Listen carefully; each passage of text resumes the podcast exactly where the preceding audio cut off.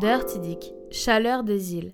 Ne sois pas rebuté par son appellation pour la moins explicite, puisque le Dirty Dick ne garde de son passé de bar à hôtesse que le nom, bon, et le bar aussi, mais il est bien. Ambiance coco, aloha et tiki, fait péter les tongs et les colliers à fleurs, car le roi, c'est le rhum, décliné en 20 cocktails fruités et acidulés, ou même jaillissant d'un volcan. Buzzy Tip, souvent, les groupes jouant à la cigale prennent un verre ici après le show. Si ce n'est pas du pass backstage,